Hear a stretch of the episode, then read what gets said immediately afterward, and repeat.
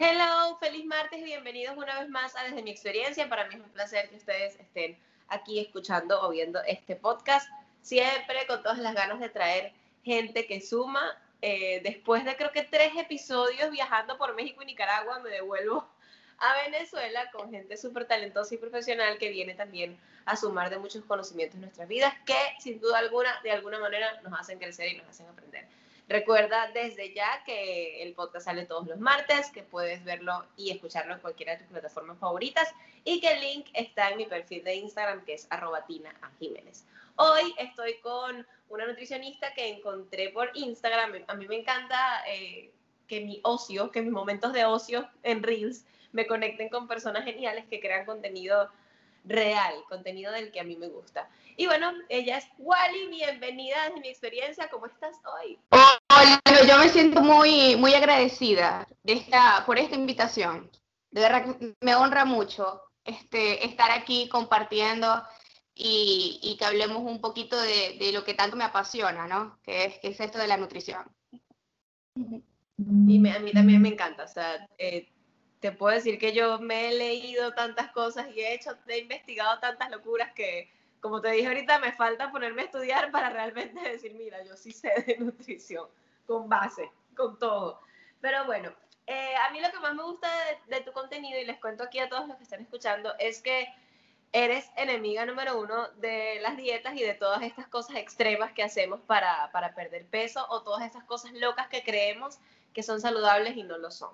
Eh, todos estos cuentos mágicos de los té de 21 días y de solamente beber tomar sopas y cualquier cantidad de, de, locuras que no te voy a decir que yo no he hecho, porque sí creo que las he hecho, que la gran mayoría de las cosas que hay en internet, pero que de un momento a otro comencé a seguir eh, gente que realmente me suma y, me, y, da información correcta y empecé a entender que realmente mi, mi cuerpo reaccionaba mal y se enfermaba porque no estaba haciendo lo correcto y no estaba recibiendo ayuda de un profesional.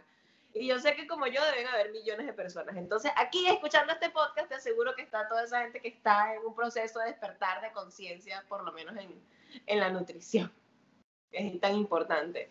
Y yo vengo de ahí.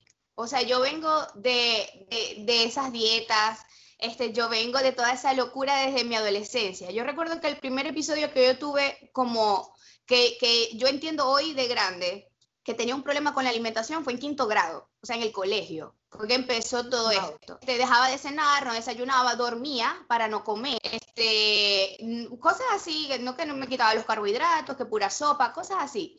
Y no fue hasta que yo entré a la universidad y estuve rato estudiando y leyendo, entendí que el secreto nunca ha sido dejar de comer. Por eso siempre yo, yo les digo eso. El secreto no es dejar de comer. Eh, el secreto es que tú adaptes a tu vida hábitos, hábitos saludables, porque hay gente que no adapta los hábitos a su vida, sino que come vegetales para perder peso, toma más agua porque quiere perder peso, empieza a hacer ejercicio solamente para perder peso, entonces cuando pierde esos kilos, vuelve otra vez a lo mismo, entonces no, no lo vuelve un hábito. Y ahí es donde viene el problema, porque no salen del círculo, del círculo vicioso. Claro, y le, y le, le llamas, no, esa dieta tiene efecto rebote para mí todas las dietas tenían efecto rebote, pero no era la culpa de todas las tortas que me comía y toda la locura que comía cuando terminaba la dieta de 21 días o la dieta de 30 días. Es como, brother, reacciona, reacciona un poco, por favor. Y bueno, dijiste las palabras claves ahorita, que es hábitos saludables, y de eso queríamos conversar hoy. Hoy vamos a hablar de hábitos saludables y cuáles son esos que podemos incorporar a nuestra vida. Y también esta pregunta que a mí me parece tan importante, que es, ¿qué es realmente ser saludable? Entonces quiero que esa sea la primera pregunta que me digas desde tu concepto. ¿Cuál es el concepto de Wally de qué es ser saludable con respecto a la nutrición? Mira, ser saludable es, un punto que todas las personas deberían eh, pensar. O sea, esa es como que la base para empezar una alimentación balanceada. ¿no? Y, y, es lo que menos hacen. Empiezan siempre porque quieren este, una cintura más pequeña porque quieren verse como, como la influencer esa que admiran. Y, y, y, eso es como que lo de menos. O sea, saludable es bienestar, bienestar en todos los sentidos, no solo a nivel físico, bienestar a nivel mental, porque hay gente que no tiene el peso que, que el, mundo quiere que o espera que tengan, pero que se siente saludable. ¿sabes? O sea, hay gente que tiene una circunferencia de cintura de 85 centímetros y se siente bien, se siente cómoda, tiene salud mental, ¿sabes? Se siente, ama su cuerpo, se siente cómoda y eso también es saludable. O sea, lo, que nosotros queremos que es la, cintura pequeña, un, porcentaje de grasa bajo, eso se aleja mucho de, eso. Claro, no me vayan a malinterpretar porque siempre tengo problemas con eso, sobre todo en TikTok, este, uno dice, bueno, pero es que ser delgado no es tan saludable. Entonces, no, pero es que las enfermedades cardiometabólicas, pero es que hay muchas, claro, hay muchas enfermedades que, vienen de la obesidad, ¿no? Pero muchas personas que huyen de las enfermedades mm, que vienen de la obesidad corren a las enfermedades este, de salud, al, huyen de la salud mental, mejor, mejor dicho. O sea, van y empiezan con esos trastornos de la conducta alimentaria. Entonces están huyendo de, un infarto, están huyendo de, ciertas enfermedades que, te provoca la grasa, pero corren al infarto que te provoca el estrés, la ansiedad, que te genera este tipo de, dietas y este tipo de pensamientos. Wow, o sea, qué fuerte eso y, qué, cierto es. Ahora, hay algo que yo he visto que, que es como diferente para todos los, los, doctores, en este caso para los nutricionistas, He escuchado locuras, por ejemplo, aquí en la radio que promocionan una pastilla milagrosa que baja 300 kilos en un mes, no sé. Y uno, de los días, por curiosidad, me quedé escuchando el programa del lipoplasma, no sé qué, vas a rebajar con plasma, con células madres, quién sabe cuánto cuento decían allí. Y entrevistaron a dos doctores y uno de ellos dijo que la obesidad no era una enfermedad y el otro dijo que no nada más era una enfermedad, sino que era una pandemia. Entonces, ¿cuál es tu punto de vista? O sea, ¿es realmente la obesidad una enfermedad o es una consecuencia o qué es?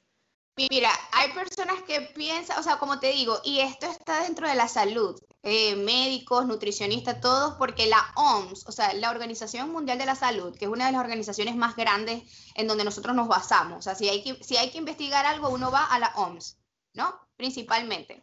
Entonces, este, una de las, em, de, los conceptos que se habla de obesidad, aparte de que es, bueno, es, un exceso de grasa visceral, entonces te dice, bueno, un, un, exceso de grasa visceral, de grasa corporal, te va a generar ciertas enfermedades, ¿no? O sea, puede ser una enfermedad crónica, ¿sabes? Habla, y no solo una, una patología, una enfermedad, sino que dicen que es crónica, que lleva a otras, este, a otras enfermedades. Eso lo dice la OMS y, y tiene mucha evidencia científica. Pero ahora, desde un tiempo para acá, se está estableciendo que, no es una enfermedad como tal, sino que más bien es un factor de riesgo.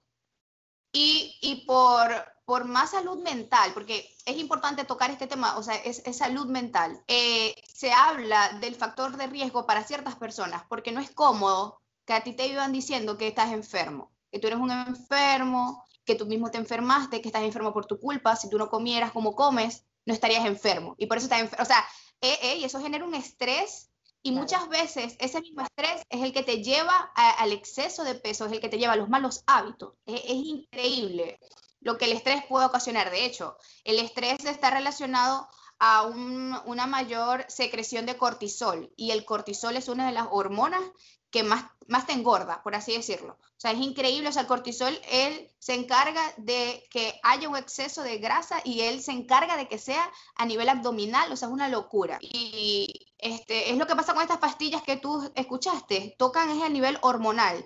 De repente tocan el, el, sistema hormonal que, que, se encarga de, de, hacerte sentir hambre o, o, te disminuye el apetito, cosas así. Eso, eso es lo que hacen ese tipo de pastillas principalmente. Que yo te, digo que las he tomado todas. Yo me he tomado cualquier cantidad de locura que encontré por allí y eh, sobre todo en Venezuela, cuando llegué acá ya, ya tenía un poquito más de conocimiento de que realmente me estaba terminando de dañar mi, eh, mi parte hormonal, pues que eso es lo que, lo que hacen esas pastillas. Qué bueno poder tener esta, esta definición de obesidad porque sí he escuchado muchas cosas, había escuchado la palabra factor de riesgo, eh, enfermedad, pandemia, que me pareció una locura llamarle pandemia, aunque sí, por lo menos en este país, eh, la cantidad de, personas que son obesas acá en Estados Unidos es bastante, es bastante grande, pero, pero sí me parecía como un poco exagerado ese término. Pero bueno, me gusta que menciones la salud mental porque por eso estamos acá. Desde mi experiencia es literalmente el mejor amigo del bienestar y la, y la salud mental.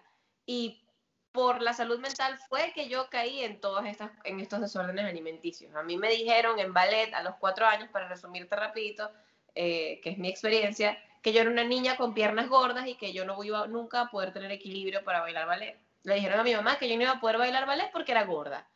Era así con los muslos grandes, pero para eso en ballet es gordura. Entonces, a partir de ahí, yo fui señalada por la niña de las piernas gordas y, en, el momento en el que tuve como la conciencia de, de puedo hacer una dieta, puedo no hacerla, puedo dejar de comer, puedo vomitar, comenzó el desastre. Y, y, hasta el sol de hoy, yo a veces me miro en el espejo y Dios mío, tanto me voy a poner una faja. Y es como, la faja no hace nada, quítatela. O sea, hasta el sol de hoy todavía tengo pensamientos eh, un poco locos con el tema de la alimentación. Ahora, por ejemplo, lo que a mí me ha funcionado dentro de lo que cabe con el tema de la alimentación ha sido esto de lo que hablamos de crear hábitos. Yo le llamo que sí, incluir unas cosas e ir dejando otras poco a poco que son las que, las que no nos hace bien. Cuando tú hablas de hábitos saludables en nutrición, ¿cuáles, cuáles son los que recomiendas, por ejemplo? Mira, hay que empezar de a poco. A veces tú vienes, venimos de comer tan mal y queremos eh, agregar, o sea, todo de una vez y eso obviamente genera estrés en medio de la dieta, ¿no? y lo pongo entre paréntesis porque hay algo que tenemos que, tomar en cuenta acá. Eh, nosotros siempre estamos a dieta. Eso es un, mal término que, bueno, que alguien creó y, bueno, se quedó y hasta nosotros también lo usamos para que las personas nos entiendan. Pero dieta es comer. O sea, tú, tú buscas el concepto de dieta y dieta es comer. Ya, hay gente que, tiene una dieta balanceada, es decir, hay gente que come sano, hay gente que tiene una dieta rica en embutidos, eh, sí, ¿me entiendes? Hay gente que tiene dietas líquidas y, así, pero todos estamos a dieta siempre. Entonces, cuando nosotros llegamos a, este plan muy estricto, a este régimen nutricional muy estricto, que queremos como que agarrar todo, nunca, no, mira, no comemos vegetales, eh, no tomamos agua, eh, comemos, tomamos muchísimo refresco, eh, todos los días queremos comernos algo dulce. Entonces queremos como que arrasar y quitar todas esas cosas de una vez. Y eso es lo que te genera estrés. Hay gente que lo puede manejar más fácilmente, pero hay gente que definitivamente no, no puede. Entonces, ¿qué, qué digo yo? Ir por pasos. O sea, tú puedes agarrar y, e incluir un hábito semanal, podría ser. Depende del hábito que sea también, porque hay hábitos que, que cuestan un poco más. Entonces, si tú no entrenas, tú hacerlo una vez a la semana, haz algo que te guste, no tienes que ir al, gimnasio, por ejemplo, a ti te gusta bailar, entonces puede ser porque no bailas, y eso es algo que yo le digo a, mis pacientes, no, es que yo no tengo tiempo, yo no tal, y yo, pero vos bailáis, sabéis bailar, claro, bueno, pues agarra tu novio y te pones a, bailar tres, cuatro canciones de salsa, y ya, o sea, ya eso cuenta como actividad física. Y, por ejemplo, no que no comen vegetales, bueno, pero entonces agrega uno o dos, de todos, ¿cuál te gusta más? De repente la zanahoria, porque es un poquito más dulce, quizás te guste, ¿no? O sea, es como que ir agarrando poco a poco hasta que ya eh, se vuelve el, hábito. Ya, por lo menos, yo tengo pacientes que, que no comen nada de vegetales. Entonces, yo tenía uno que eh, resulta que le encantaba eh, la ensalada de, Arturo, que eso es repollo con zanahoria. Yo, bueno, comete eso, no, no, hay problema. Todos los días, Wally, pero todos los días repollo con zanahoria, se van a hacer tus vegetales de por vida no importa, pero necesito que, que comáis vegetales. Entonces, ya después él fue, dijo, bueno, voy a probar con la berenjena, nunca había probado la berenjena, entonces la probó gratinada, ¿sabes? O sea, es poco a poco, cuando él se, se sintió cómodo, agregó berenjena, agregó otros vegetales y así, sin apuro, poco a poco, y terminó comiendo como seis vegetales, o sea, que le gustaron. Seis, esos son los únicos, pero por lo menos pues ya eso se, se creó un hábito en, en, su vida. Otro, un hábito que yo digo que es el primero que tenemos que sacar de nuestras vidas, es el refresco, la bebida azucarada. Es eso y, y, sustituirlo de repente, sustituirlo, este, no, no, eso también es bueno, el tema de la sustitución. O sea, si, si tú no tomas, eh, no es que el refresco por el agua, yo toda mi vida he comido con refresco y ahora con agua, no, tómate. No, un poquito de limón, puedes sustituirlo así, no, no tiene que ser drástico y, y ay, ahora pura agua y volverte así todo de, la depresión porque no puedo tomar nada rico con el tema del refresco, yo tengo una experiencia cercana que es, que es mi familia. Ellos dejaron el refresco por el agua gasificada con sabores, que aquí hay de millones de sabores. Y, y actualmente ya no toman ni siquiera eso, ya pasaron al, a, agua. O sea, es como puedes tener tu proceso a tu nivel. Estas aguas que tienen, que tienen gas, que se llama que si ice o bubbles, que tienen como, parecen refrescos, ya las tomas y son buenísimas. Tú parece que estás tomándote un refresco de sabores. Y al final del día... Soda de aquí. Es como la soda de aquí. Es como una soda, el agua, el agua perrier, pero con más sabores, con fresa, con pepino, con limón, con no sé qué. Y de allí pasaron al agua y les ha ido, realmente les ha ido maravilloso con eso. Pero sí, yo, yo también creo fielmente en que los cambios deben ser paso a paso. Y lo que realmente nos tiene jodidos, digamos que como sociedad, eh, en el tema de la nutrición, es que queremos todo ya.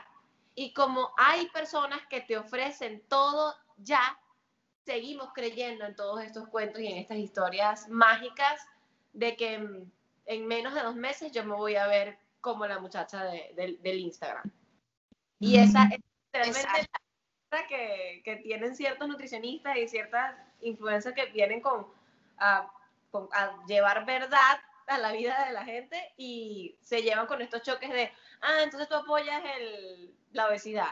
Ah, entonces tú no dices que estar flaco está mal. Entonces es como, Dios mío, esta, esta generación de extremos es demasiado complicada.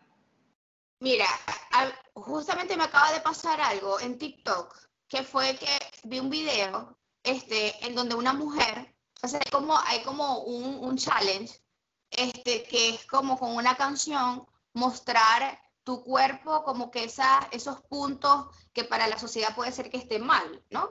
Y ella mostró su cuerpo, ella estaba en traje de baño, es, es, una mujer que no es delgada, este, tampoco tiene obesidad, es una mujer normal, curvilínea, o sea, tiene un cuerpo normal, real, un cuerpo real, es, así. Y ella mostraba su cuerpo en traje de baño y mostraba las estrías, mostraba los cañones, los cañones este, em, de la zona del bikini, mostró uñas largas en los pies, este, el acné, bueno, y eso se formó, o sea, eso fue un, video que tiene más de 5 millones de vistas, eh, es increíble lo viral que se hizo, y yo cuando me meto en los comentarios hubo algo que me lastimó, o sea, que me, yo dije, ay, me dio que fue que ahora van a cuidado, prepárense, oh, mira, yo, Dios mío, yo, ah, cuando yo le hice, yo dije, ok, para esto estudié, y hice así como el meme, viene y, me, y dice, cuidado porque ahorita aparecen las nutriólogas, o sea, las, nutricionistas, y, y, van a decir que eso está mal. Y yo le escribí, yo le dije, yo soy nutricionista, me parece excelente lo que ella está haciendo, o sea, me fascina.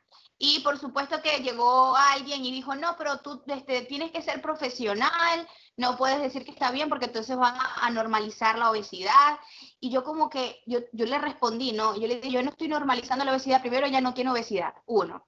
Segundo, eh, yo estoy normalizando el amor propio. O sea, que una persona con unos kilos de más no puede amarse, o sea, tiene que odiar su cuerpo, porque, porque la sociedad dice que tiene que odiar su cuerpo. Una persona que tenga desnutrición por, por X o Y, o sea, tiene que odiarse, porque la sociedad dice que, que tienes que odiar. ¿Qué es eso? Entonces, es una lucha diaria que hay en las redes sociales tremenda.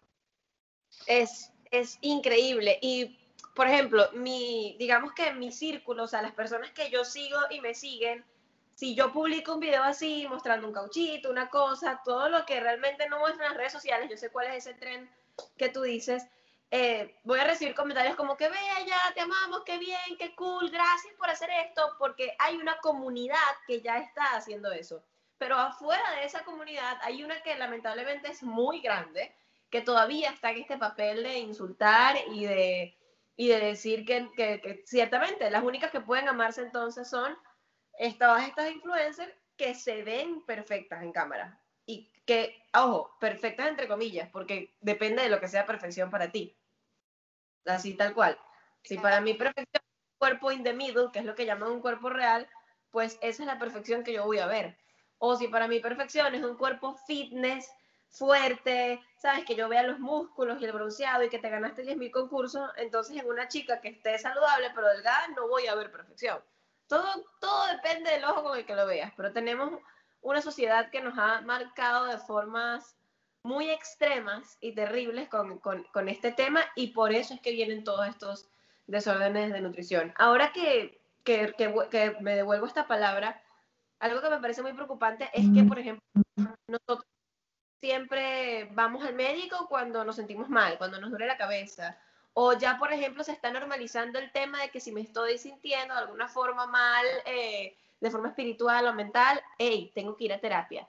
Pero ¿cuáles son esas señales de que, oye, tengo un desorden alimenticio, algo está pasando? O sea, ¿cuáles son las señales eh, desde tu profesión para que una persona diga, hey, algo está pasando en mi cuerpo, algo está pasando en mí, en mi mente, yo necesito ir a un nutricionista? El miedo a comer. O sea, eso es lo, principal. El miedo a comer. O sea, que si, que si yo como, no, no lo disfruto, que no quiero socializar, que no quiero, que eh, es sábado, eh, tengo una reunión con mis amigos, con mi familia, y no quiero ir porque van a comer. Entonces después yo tengo que comer eso es lo principal y no solamente con el nutricionista, ¿sabes? Porque somos un equipo multidisciplinario. Cuando una persona siente esto, cuando se prende esa alarma, tiene que ir con un, con un psicólogo también, tiene que ir a terapia de la mano, trabajamos el nutricionista y, y el psicólogo, porque no es normal tener miedo a comer. No es normal. Mira, yo a mí me llamó la atención cuando hablabas de tu experiencia con, con el ballet porque este, yo estuve haciendo un certificado en nutrición deportiva y luego cuando yo lo hacía, yo decía, de verdad yo quiero hacer esto, o sea, yo quiero dedicarme a la nutrición deportiva porque hay disciplinas. Cuando, antes de hacer esto, este, este certificado, a mí me gusta mucho el patinaje sobre hielo, o sea, el patinaje como tal me gusta, eh, me, me, encanta, me parece tan hermoso, no sé, a mí me relaja ver, ver a la gente patinando. Entonces yo decía, bueno, yo no lo pude, no lo logré, si tengo una, si tengo una niña, obviamente digo niña porque me imagino a la niña con el vestidito, con la cosa. Entonces, si tienes un niño, no, porque entonces sería gay. Exacto. Tranquila. Correcto. Aparte que yo, yo tengo este otra, mis ideas respecto a, los, a mis hijos, que bueno, ellos van a hacer lo que quieran, pero por lo menos eh, mi esposo es músico.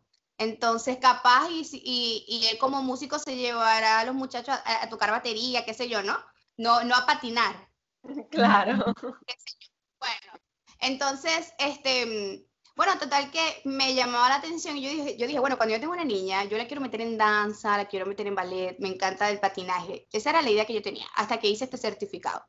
Este certificado que yo hice, hablábamos sobre muchas disciplinas y entre esas hablábamos de la, eh, se hizo un estudio y la población con más desórdenes en la conducta alimentaria fueron las, las, de, mm, las de danza, la disciplina de danza, o sea, todo lo que tiene que ver con danza, todo lo que era este, de repente gimnasia, patinaje sobre hielo y también los físico-culturistas. Eran los que más desórdenes en la alimentación tenían. Porque exactamente como tú dices, tienen que tener un peso específico. De hecho, a mí nos hablaban de cuáles son las dietas que ellos deben llevar. O sea, una, una persona que esté en gimnasia, este, una gimnasta que esté en competencia debe comer entre 900 y 1100 calorías al día. Wow, y lo regular, por ejemplo, yo ahora ya no soy bailarina ni nada de eso, ¿qué, ¿cuál es la cantidad regular de una persona en un día? Eso, eso es, depende de, de, de, cada persona, pero te puedo redondear, tú puedes de repente necesitar 2000 2100 calorías, 2200 calorías más o menos. Entonces tú te, la bajas. Aquí pensando, el último nutricionista que me atendió, que si, lo está, que, si está escuchando esto, le quiero dar un puño en la cara, me dijo que yo tenía que comer 1400 calorías. Y te lo pregunté simplemente por eso. Y yo en ese tiempo, cuando estaba en nutricionista, supuestamente me estaba yendo muy bien, hacía CrossFit, gimnasio y bailaba. Wow, no. Mira, porque no, no aguantaba, o sea, no aguantaba mi día. Era, era muy fuerte y yo quería comer para aguantar el día sin engordar. No, lo que pasa es que tú estabas en un déficit calórico, o cuando uno pone un déficit calórico, por eso es que te digo, yo no te puedo decir a ti cuánto necesitas si yo no te evalúo, pero en términos generales, para tú estar en mantenimiento, capaz lo que necesitas son 2.000 o 2.100, pero si tú quieres perder grasa, o, quieres, tienes un objetivo de definición, qué sé yo, obviamente entramos a un déficit, y tu déficit puede ser de 1.500, 1.600, 1.400, depende, pero una persona que haga CrossFit, que aparte de tú hacías cardio y un cardio fuerte, o sea, hacías otras cosas, a tener 1400 calorías te estabas quedando, o sea, te estabas quedando sin masa muscular. Tú ves las competencias de CrossFit, o sea, si tú buscas en YouTube, tú buscas las competencias de CrossFit, tú ves que esa gente está comiendo, o sea, ellos comen antes y andan con barritas de gel, gel que eso es pura azúcar, o con, con cambur, o sea, ellos siempre están porque necesitan para la demanda que tiene esta, este, este deporte del CrossFit se necesita bastante. Entonces, obviamente, te, eh, estaba fuerte eso, esas 1400 calorías. Pero mm, no, es, increíble. Increíble. Eh, y la cantidad de profesionales que también están en, en, en, posiciones elevadas, porque yo recuerdo que esa persona a mí me dijo, estás gorda. Y no recuerdo, o sea, creo que también va muy de la mano y, no, y, no sé, y yo sé que no soy la única con esta experiencia porque conozco un montón de amigas que han venido teniendo experiencias de esas. Y creo que no hay nada menos ético en este momento que ya conozco varias nutricionistas super cool, otras que son health coach y gente que trabaja con amor propio y con temas de, de amar a tu cuerpo tal y como es, que eso no quiere decir que te estoy promoviendo la obesidad o no.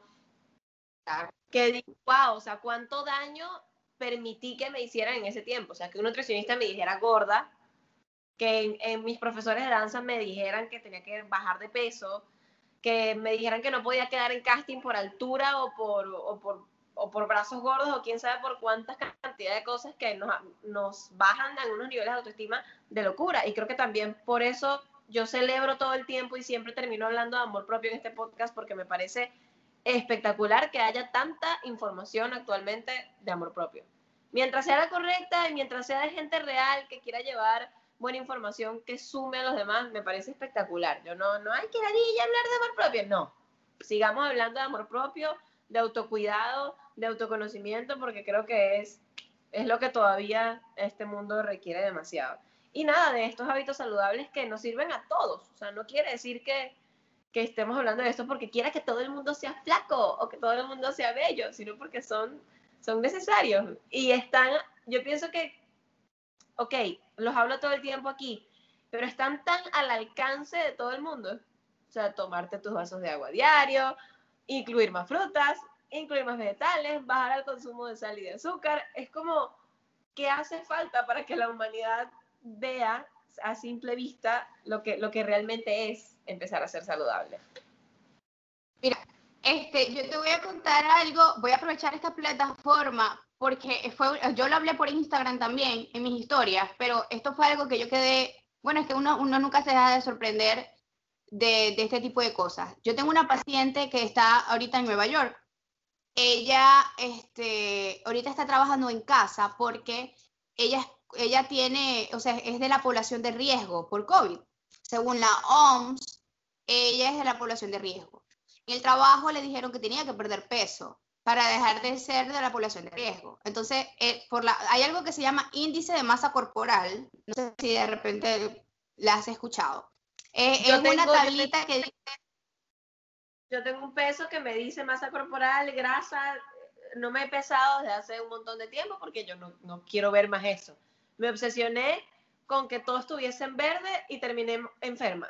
O sea, porque este, tiene, tiene como unos, unos colores. Si está en verde, estás bien. Si está en amarillo, más o menos. Y si está en rojo, está todo mal. Tenía como tres números en amarillo y fue, no, no, no sabes, no bueno, más eso. Bueno, exactamente. Pero el índice de masa corporal es un, es un indicador que ya está muy obsoleto. O sea, de verdad es, no, no o sea, no, no es tan bueno porque solamente te dice tu peso eh, o sea, se basa en los resultados por tu peso y tu estatura. Ya. Entonces, como que, bueno, tú mides tanto, deberías pesar tanto, pero eso es muy subjetivo porque si tú, imagínate tú un físico culturista, un físico culturista pesa demasiado, tiene mucha masa muscular. Entonces, si tú a un físico culturista le tomas el índice de masa corporal, va a salir que tiene obesidad, porque es muy pesado, para su estatura es muy pesado. Entonces, no tiene lógica, eso ya eso está muy descartado. Más que todo, lo utilizamos mucho, más que todo en desnutrición cuando vemos que, bueno, la persona ya tiene un índice de masa corporal en 12, que en 13, que debería estar por encima de 10, como que no, no, podemos hacer un poquito y sin embargo, o sea, no tanto.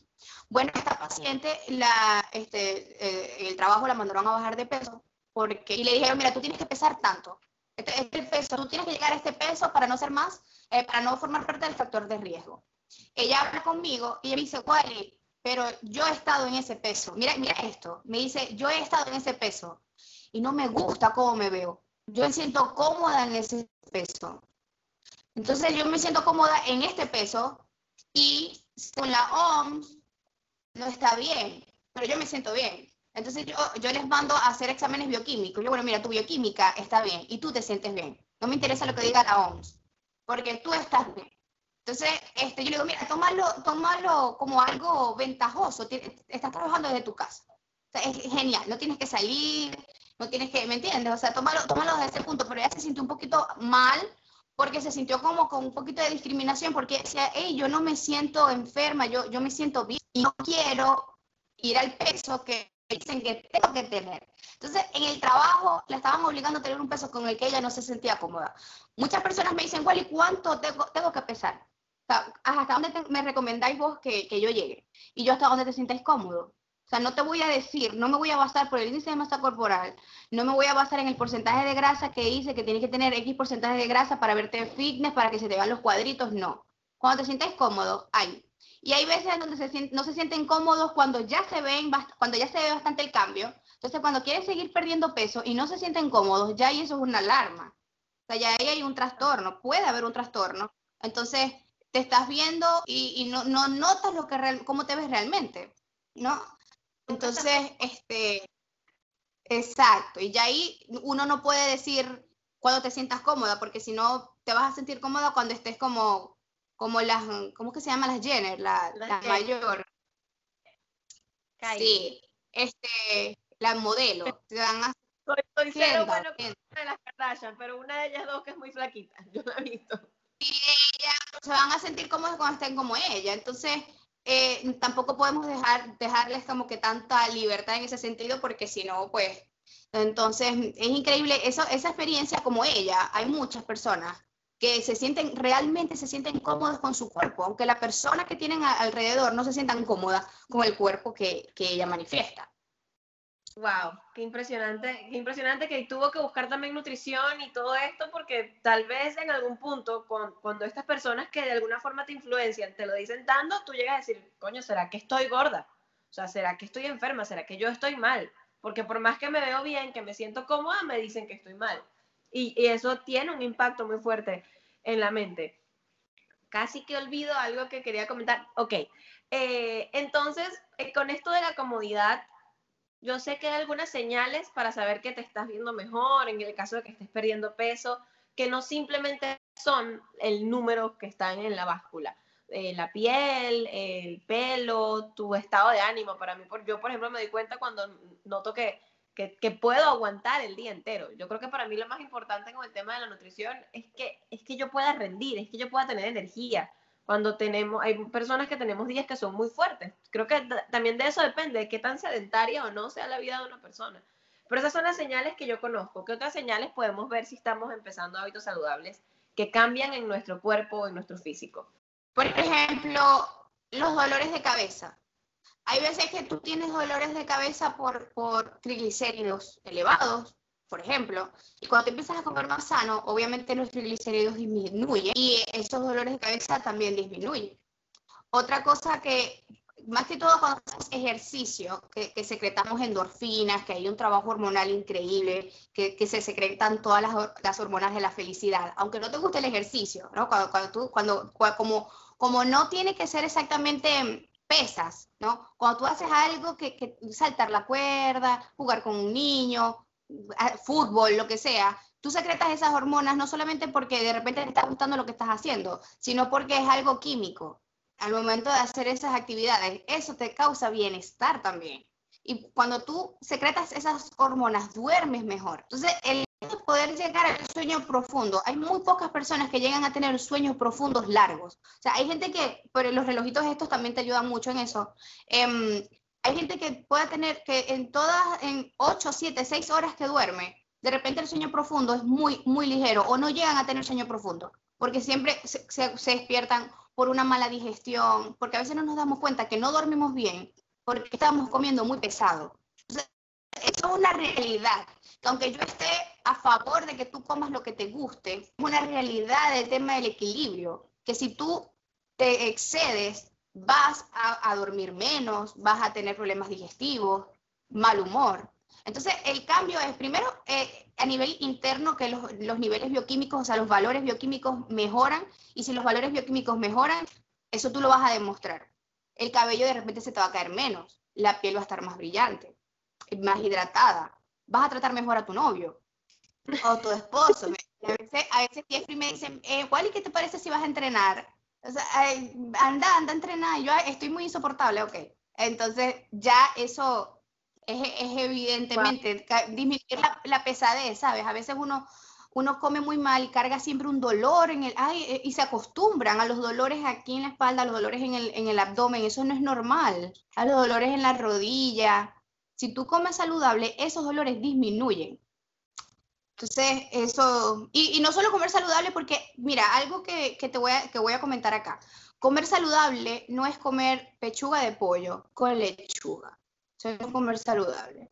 O sea, yo comer saludable es escoger okay, alimentos que te vayan a beneficiar. Por ejemplo, ¿qué te digo yo? Si tú me dices, Wally, em, estoy muy inflamada, por ejemplo, tengo mucha inflamación, em, no sé, por, por la menstruación o por lo que sea, yo te digo, mira, el aceite de oliva no es que hay el aceite de oliva porque Sasha usa el aceite de oliva extra virgen y porque el influencer dice, no, el aceite de oliva tiene ácidos grasos que son muy beneficiosos, son antiinflamatorios, antioxidantes, te van a ayudar con la inflamación que puedas tener, con el malestar que puedas tener. Entonces, ahí, ahí por eso usamos el aceite de oliva extra virgen, no porque seamos faranduleros y, hay eso tiene un porqué. Los frutos secos también tienen sus beneficios por sus grasas, también el aguacate, de repente, no sé, cereales integrales por el tema de la fibra, la mejora en la salud este, gastrointestinal. O sea, eso va más allá del tema de, la moda, todo tiene su, su porqué, todo tiene su, su, razón de ser y por eso la ponemos.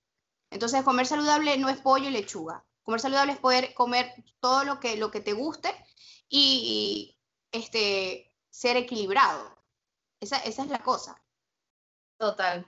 Wow, gracias, gracias por todo eso. Yo vuelvo a mi experiencia porque cuando dijiste que la pesadez, que los dolores, yo como, estuve ahí, he estado ahí tantas veces. Hace, hace unos meses pasé por una Helicobacter pylori, una bacteria en el estómago, y fui al médico por el simple hecho de que toda la comida me estaba cayendo mal. O sea, yo cualquier cosa que comía me caía mal y no quería comer porque voy a comer algo que me va a caer mal. Todo me daba gastritis, todo me daba acidez. Y dije, esto no puede ser normal y resulta que tenía una bacteria en el estómago. Ahora, después sin tener bacteria en el estómago, seguí sintiéndome mal y me, yo dije, no, aquí tiene que ver con que hay unos alimentos que no me caen bien. Y bueno, hoy en día con unos alimentos que no estoy comiendo, ya no hay tanta así estomacal y gastritis a cada rato. Pero mira, después cuando terminemos este podcast, conversamos y nos hacemos una cita porque yo quiero una nutricionista. A la orden. Listo, te lo ganaste. He, conversado con varios nutricionistas y de verdad que em, me encanta cuando son así de reales y cuando no te van a decir que te van a quitar la comida. Yo, a mí, por ejemplo, me asusta muchísimo cuando tengo personas muy cercanas que comienzan procesos que para mí yo considero que no son sostenibles. Estas dietas que son muy estrictas, pesadas, eh, tanto al día, a la hora, no sé qué, porque yo sí creo un poquito en esto de la de, que he escuchado y he leído bastante sobre la alimentación intuitiva. Lo que pasa es que a veces me lo creo de más y no como por ocho horas y tampoco. tampoco. ¿Qué opinas tú de eso, de la alimentación intuitiva, de comer horas, todo esto? Mira, a, mí me encanta lo de la alimentación intuitiva. Yo, yo trato, y digo trato porque es difícil, eh, de enseñarles a mis pacientes que coman por intuición y a veces lo he logrado, otras veces no lo logro porque le tienen miedo a, comer por intuición. Entonces, eso es un proceso que incluso yo tengo que seguir estudiando. Hay, hay muchas certificaciones de eso que me encantaría hacer en algún momento. Pero, por ejemplo, yo tengo pacientes que ya se fueron, que ya no están conmigo y a veces me pasan fotos y, me pasan unas fotos que ya, ya ellos supieron, ¿no? Saben cómo, porque mira, para tú comer por intuición, yo no estoy de acuerdo que todos pueden comer por intuición en el sentido de que eh, cuando tú vienes con un desorden eh, de la alimentación, yo no te puedo decir come por intuición. Porque si tú eres una persona que sufre de atracones y que luego vas y vomitas, yo no te puedo poner a comer por intuición, porque entonces tú ahorita te quieres comer media torta con medio refresco y eso es por intuición, vas y lo vomitas. Entonces es como eso se, se tiene que enseñar poco a poco. Eh, hablando de las horas que me dijiste, que a veces pasas horas sin comer, yo tengo una paciente que ella eh, me dijo, mira, yo voy a ayunar.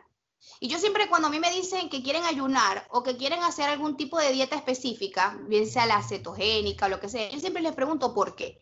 Porque yo lo puedo hacer, claro que lo, lo puedo hacer, lo sé hacer, pero si son por las razones equivocadas, no cuenten conmigo porque no.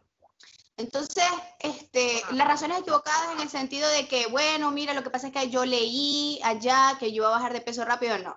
Conmigo no bajamos, de, o sea, conmigo no bajas de peso rápido. Conmigo bajas de peso de manera normal, respetando tu cuerpo. Hay gente que, bueno, que baja de peso rápido y hay otros que no. Y eso es algo que se respeta porque los metabolismos son diferentes.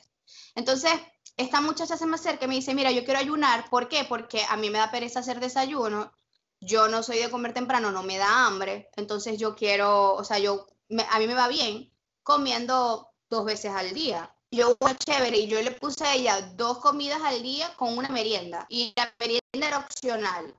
Y ella a veces me pasaba la comida, eran las 3 de la tarde y ella apenas venía comiendo a las 3 de la tarde. Me decía, mira mi primera comida, 3, 4 de la tarde. A las 7, 8 volví a comer y ya. Al otro día entonces pasaba, ya pasaba 14, 15, 16 horas en ayuno y no pasa nada. Ella, eh, yo siempre estaba pendiente, mira, ¿cómo te sientes? ¿Cómo te va? Pero el problema es que, eh, el problema no, bueno, sí, el problema de muchas personas que quieren ayunar, entonces en la comida que hacen, en las únicas comidas que hacen, no cubren las necesidades del cuerpo, no cubren los nutrientes. Eh, mi mal desempeño intermitente fue lo que me causó la Helicobacter pylori. Yo duré tres años, creo, ayunando y me iba muy bien. Es como amo comer menos veces al día, o amo, mejor dicho, lo que a mí me gustaba era tener una ventana más corta en la que yo comiera. Porque si ah. yo empiezo a comer, no paro de comer hasta que ya sea mi última comida. Entonces el hecho de tener una ventana corta entre tal hora y tal hora como, para mí era comer un poco menos si comía bien. Entonces la cosa es que dejé de comer, comencé a comer mal, un descontrol total de mucho trabajo y mucho estrés y falta de organización, bla, bla, bla, todo esto, bacteria en el estómago, ya no, obviamente ya no estoy ayunando, estoy esforzándome por, por hacerme mis desayunos y todo, pero sí, es tal cual. No es que el ayuno intermitente sea malo, porque yo leí muchísimo sobre el ayuno y tiene muchas cosas buenas, sí, pero si lo haces bien, si lo haces mal, no vas ni a bajar de peso, ni a subir, ni nada, te vas a joder el estómago de alguna manera lo que vas a hacer es, exacto, si lo haces mal, lo que vas a hacer es enfermar. Entonces, e, esa, esa es la cuestión, que aprendan que en esas comidas que van a hacer, incluso si van a hacer una, no sé, las comidas que quieran hacer por X o Y, que sepan que tiene que tener los nutrientes este, necesarios. De resto te va a ir mal, te vas a provocar una enfermedad, bien sea una gastritis, por el tema de los jugos gástricos. De hecho, ¿sabes que Hay algo que, que también te quería comentar hace ratico, que, tú decías, no, porque me gusta como que, que, no, que no eliminen alimentos. Hay, no hay necesidad de eliminar alimentos, pero hay momentos en donde por tus malos hábitos hay que eliminar porque sí. Y no es porque yo sea una nutricionista maluca o porque yo sea una nutrinazi, no. Es porque es necesario. Por ejemplo, si tú tienes un Helicobacter pylori que está en tratamiento, que te provoca gastritis, hay ciertos alimentos que evidentemente no puedes comer porque te van a caer mal. O sea, no es porque, no tiene que ver con las calorías, no tiene que ver, es cuestión de que te va a caer mal. Si tú tienes, no sé, alguna intolerancia, bien sea al gluten o a la lactosa, obviamente te, tengo que quitar el pan hecho por gluten, o sea, hecho de harina de trigo. Puedes hacer pan de otras maneras, pero entonces no es que, ay, me quitaste el pan, no, tenés gastritis y me estás diciendo que te duele. tenemos que sanar esa mucosa, hay que sanarla primero y luego ya vamos agregando más alimentos. Entonces es así, pues cuando te decía eso me refería a que no es que eres de esos nutricionistas que mandan, no, solamente 100 gramos de camarones y, y un balde de lechuga y hasta mañana. Y es como, brother, no le puedo poner unas papitas hechas en el air fryer para llenarme, ¿sabes? Un, carbohidrato. La, la foto del plato donde está lo verde, la proteína y el carbohidrato. No puede ser así. Entonces, porque yo sé que obviamente o sea, conozco personas muy de cerca que no comen muchísimos alimentos y no es por tema de que no puedan comerlos eh, por rebajar, sino más bien por, por salud. Hay alimentos que caen mal, hay alimentos que no todo el mundo tolera. Y ahorita que mencionaste el gluten, eso es una moda. Eh, hay, hay, mucha gente diciendo que el gluten es malo para todo el mundo. Luego leí que no, volví a leer que sí. ¿Qué opinas tú de esto? De que nadie debería comer gluten en el mundo. Ay, no, mira, eso es otra cosa, que, porque hablan del tema, lo que el gluten puede hacer a nivel del sistema inmunológico, este, a nivel de, la, de, las paredes de, del intestino, y bueno, en fin, no son muchas cosas. Pero si tú no tienes ningún problema inmunológico causado por el gluten y si tus paredes intestinales funcionan perfectamente, pueden absorber perfectamente el gluten, no hay necesidad, no hay necesidad de quitarte el gluten. Entonces, em, e, es, eso. Eh, hay muchas opiniones al respecto, cosas que yo respeto, y, pero la verdad es que yo no quito el gluten. O sea, si no hay necesidad, no, no estoy de acuerdo con quitarlo. Es que no estoy de acuerdo con quitar cosas sin necesidad, porque lo que hacemos es traumar a la persona, generarle estrés, ansiedad, porque entonces ellos cuentan los días. O sea, decir que, hola, bueno, mi nombre este, soy alcohólico, tengo cinco días sin pan, este, o sea, porque los cuentan. Me escriben, Wally, mira, ya tengo tres días. Y bueno, cuando tu mucosa esté mejor, agregamos pan, ahorita no. Entonces, es una cosa que lo, cuentan los días. Me da risa porque yo, eh, yo me declaro adicta al chocolate y me da, me da, risa que mencionas esto y yo siempre vengo y hablo de mi experiencia porque yo soy la voz de toda la gente que escucha este podcast. Y yo una vez me hice un reto a mí misma de que yo iba a durar tres meses sin comer chocolate porque yo sabía que yo podía vivir sin él. Ojo, lo cumplí, duré tres meses sin comer chocolate. Pero el día que cumplí los tres meses, mi novio me hizo una torta con Nutella y chocolate y fresas y me la devoré como una loca. Fue como, ah, no, podía, no puedo vivir sin chocolate. Y está bien, yo tengo ahí mis almendras con chocolate oscuro, tengo mis, mis chispitas de chocolate oscuro, tengo unos pudín que son a base de, de coco, ni siquiera tienen lácteos déjenme ser con mi chocolate. Me hicieron algo, no recuerdo que estaba leyendo que me hizo creer que el chocolate me estaba haciendo daño en el ciclo menstrual.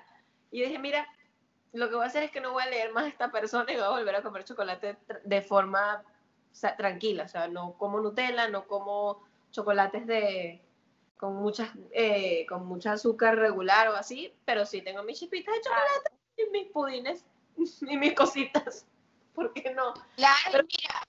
De tres días yo iba, tengo cuatro días, tengo cinco días, tengo 30 días, 31 días. Absurdo, y lloraba. Me sentaba en el mueble y lloraba, y los que viven conmigo decían, ¿qué pasa? Que quiero chocolate. Yo solo quiero chocolate. Bien complicado. No, mucho estrés, mucho estrés para tu cuerpo, mucho cortisol sin necesidad, no vale la pena.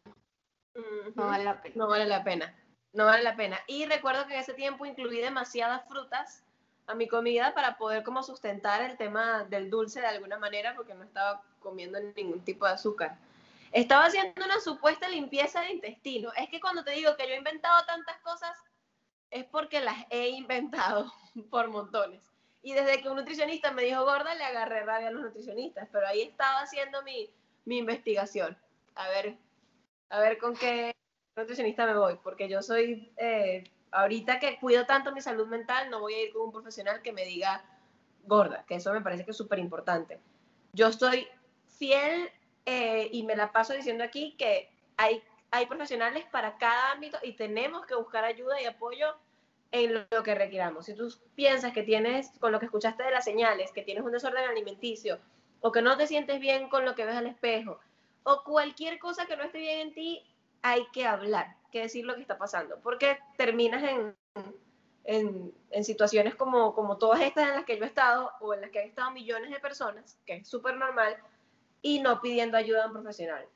Entonces, y no solamente de un profesional, de uno que te genere confianza y de que tú confíes en sus métodos. Porque también hay, hay, hay nutricionistas que te dicen gorda, porque a mí me pasó. Entonces, eso, eso es lo, lo que hay que cuidar bastante. Mira, hay, una vez yo escuché a una colega, a una nutricionista, que ella decía, mira, hay un nutricionista para cada paciente.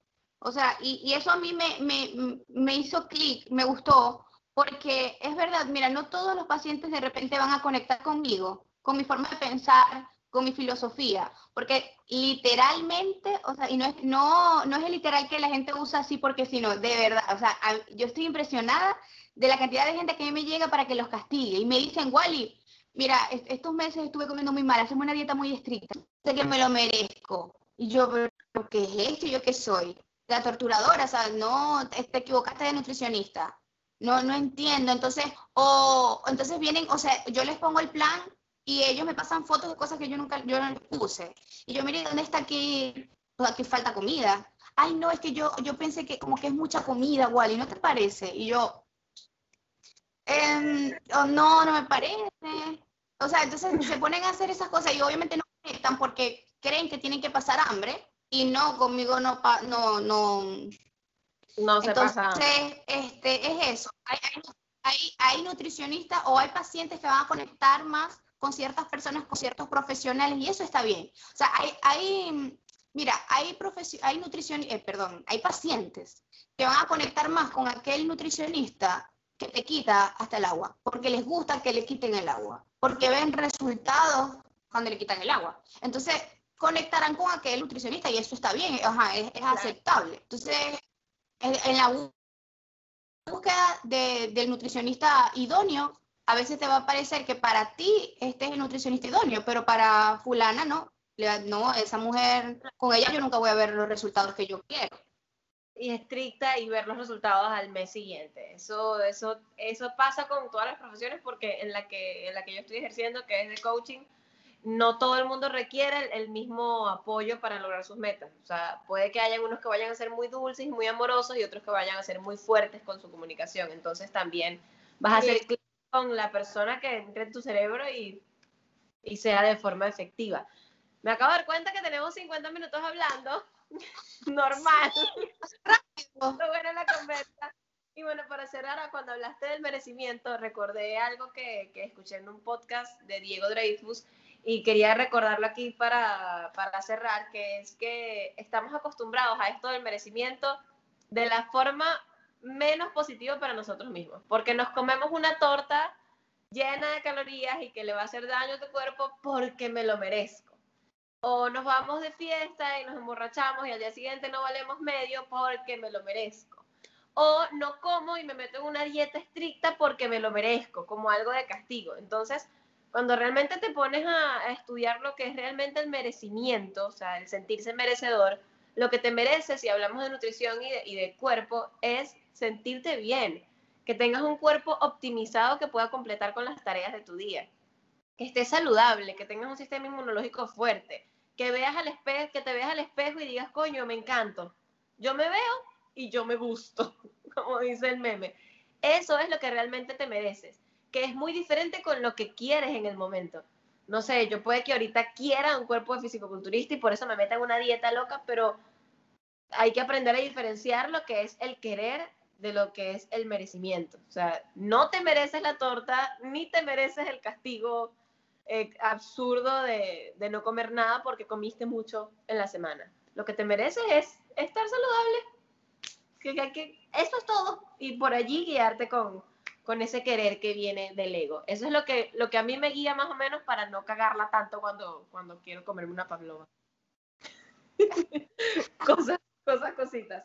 Y el, este sentimiento de culpa y de responsabilidad que tenemos, que yo creo que va muy de la mano con el miedo a comer, porque te dio miedo salir, pero entonces saliste y comiste y el sentimiento de culpa es hasta peor, que por eso es que hay unas chicas que, o personas, mejor dicho, que que terminan vomitando en desórdenes alimenticios o con pesos, con sus cuerpos como muy en, digamos que en, desnivel.